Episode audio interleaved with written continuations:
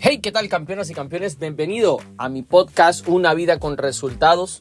Este es un espacio diseñado para aportarte valor a través de mis experiencias y las herramientas que utilicé para resolver los problemas más sencillos y los más complejos. Así que espero que este nuevo episodio sea de tu agrado y déjame los comentarios por si quieres que hablemos de temas más profundos con respecto a cada una de las situaciones que vemos en cada uno de nuestros episodios. Bienvenido y espero que lo disfrutes.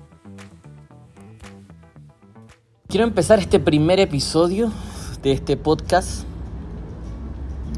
pues solicitado a criterio de muchos y decidido pues, de mi parte de compartir aquellas etapas y aquellas herramientas utilizadas en el camino en cuando las cosas se ponen difíciles y no tenemos idea qué hacer.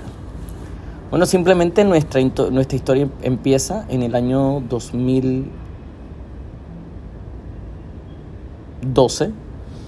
Yo en ese año pues había tenido la gran fortuna, en ese tiempo la llamaba suerte, de pues haber terminado una carrera profesional, hablo específicamente de la medicina, eh, pero con mucha incertidumbre porque pues tenía deseos de ser exitoso, quería tener dinero, quería ser cirujano plástico, quería tener carros de lujo.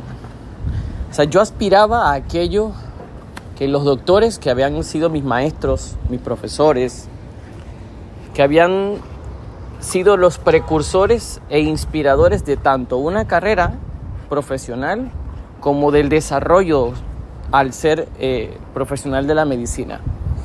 Pero con el tiempo me di cuenta que cuando empecé a experimentar la verdadera realidad de lo que allá afuera se vive como profesional de la medicina, pues es totalmente diferente a lo que a las expectativas que uno tiene cuando es estudiante. Por alguna razón, cuando eres estudiante y cuando eres profesional, pues aprendes cosas totalmente diferentes. En una carrera universitaria, pues la mayor parte de las veces uno se enfoca en estudiar, en ser mejor, en sacar las notas para pasar. Se enfoca en todo aquello que no es importante posteriormente a culminar los estudios universitarios. Y resulta que no te preguntas en el periodo en el que estudias cuánto vas a ganar, cuántas horas tienes que invertir, cuánto tiempo libre te va a quedar, si vas a ser consciente de si administras tu tiempo de manera adecuada o no Nunca te preguntas si necesitas saber administrar tu dinero. No te preguntas si necesitas ahorrar o cuánto debes ahorrar.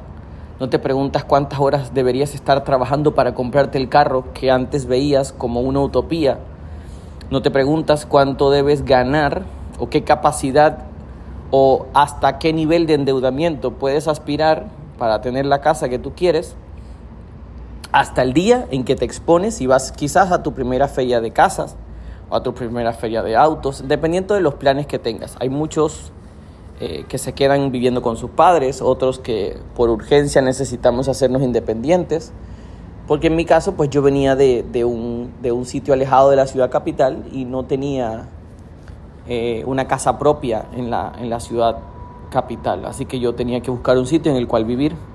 Y es cuando empezamos a tomar decisiones equivocadas si no tenemos una persona que nos guíe, si no tenemos un mentor, si no tenemos en un coach. Pues nada de estas cosas tú las sabes, por lo menos en mi época, no, no las sabías ni eran como variables a, a ir en búsqueda de ellas para tener mejores resultados.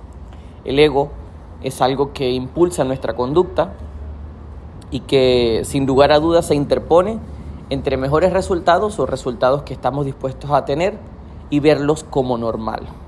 Así que pues yo seguía mi vida de esa manera y llegó el momento en el que tuve la oportunidad de ser contratado. Eh, hice un internado en, en, uno de los hospitales más grandes de, de, este país, de Panamá, en la Caja del Seguro Social. Y fueron los dos, bueno, el primer año fue uno de los años más atroces de mi vida profesional porque jamás entendí que para poder cumplir con una dinámica laboral tenía que ser literal un empleado, pero no hablo empleado en el sentido, en el mal sentido. Hablo de que hacía más trabajo de empleado, de trabajador manual, de transportador, de recolector de muestras, de flebótomo.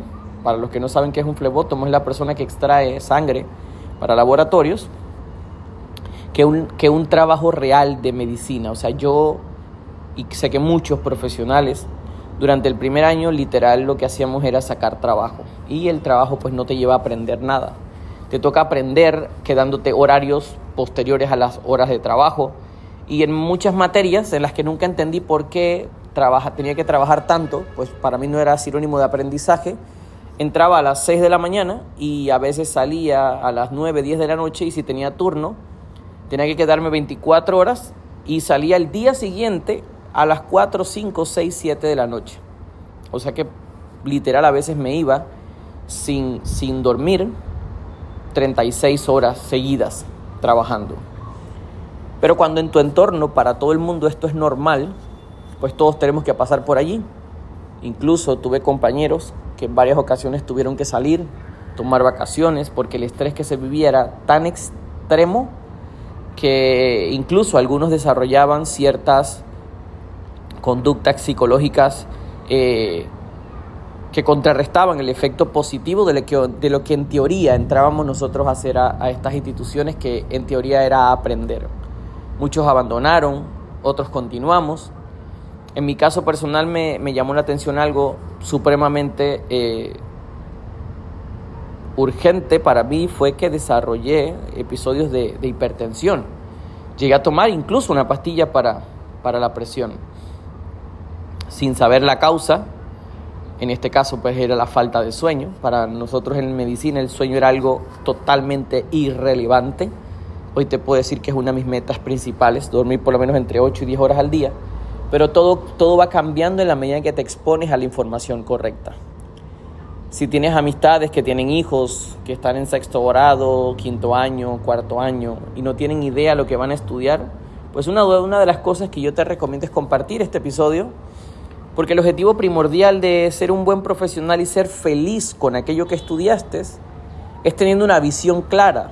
Entonces a veces estudiamos porque creemos que algo nos gusta, pero cuando pasan 10 años o 15 años nos vemos frustrados de tal manera de que queremos abandonar todo lo que estamos haciendo y hemos tirado por la borda 10, 15 años de vida profesional o entre 5 y 10 de estudios. ¿Qué recomiendo yo hoy a los jóvenes que tienen entre 14, 15, 16 años? que no tengan urgencia de entrar a la universidad, el tiempo no se va a acabar, las, las, universidades no se van a ir, pero sí recomiendo hacer cosas antes de, y una de ellas como principal objetivo es aprender uno o dos idiomas que sean los idiomas relevantes en el mundo de los negocios o en el mundo profesional. ¿Por qué? Porque hoy aquella persona que habla dos o tres idiomas tiene mucho mejor salario, incluso puede trabajar desde casa que aquel que no lo tiene. Entonces hay incentivos económicos por aquellas personas que tienen habilidades que la masa no posee. Otra cosa que recomendaría antes de entrar en una carrera universitaria serían desarrollar habilidades blandas, habilidades necesarias para ser exitoso en cualquier área. Liderazgo, ventas, influencia, persuasión, relaciones interpersonales. Hacer por lo menos uno o dos años seguidos de cursos de esta índole. ¿Por qué? Porque el problema del profesional, y hoy les digo y les comparto en este episodio, porque tengo clientes que son ingenieros electromecánicos, personas muy, eh, para mí son unos genios, conozco médicos incluso que a veces tienen hasta más problemas que una persona que tiene un salario fijo de dos mil dólares en una empresa. Pero ¿por qué unos eh, tienen un, un estilo de vida menos favorable que otros? Y es porque tienen más habilidades unos que otros, de relacionarse, de comunicarse, de influir, de persuadir, de vender. Y hoy día el resultado que, que vivimos es producto de lo que tenemos capaces, seamos capaces de, de soportar de nosotros y de los demás.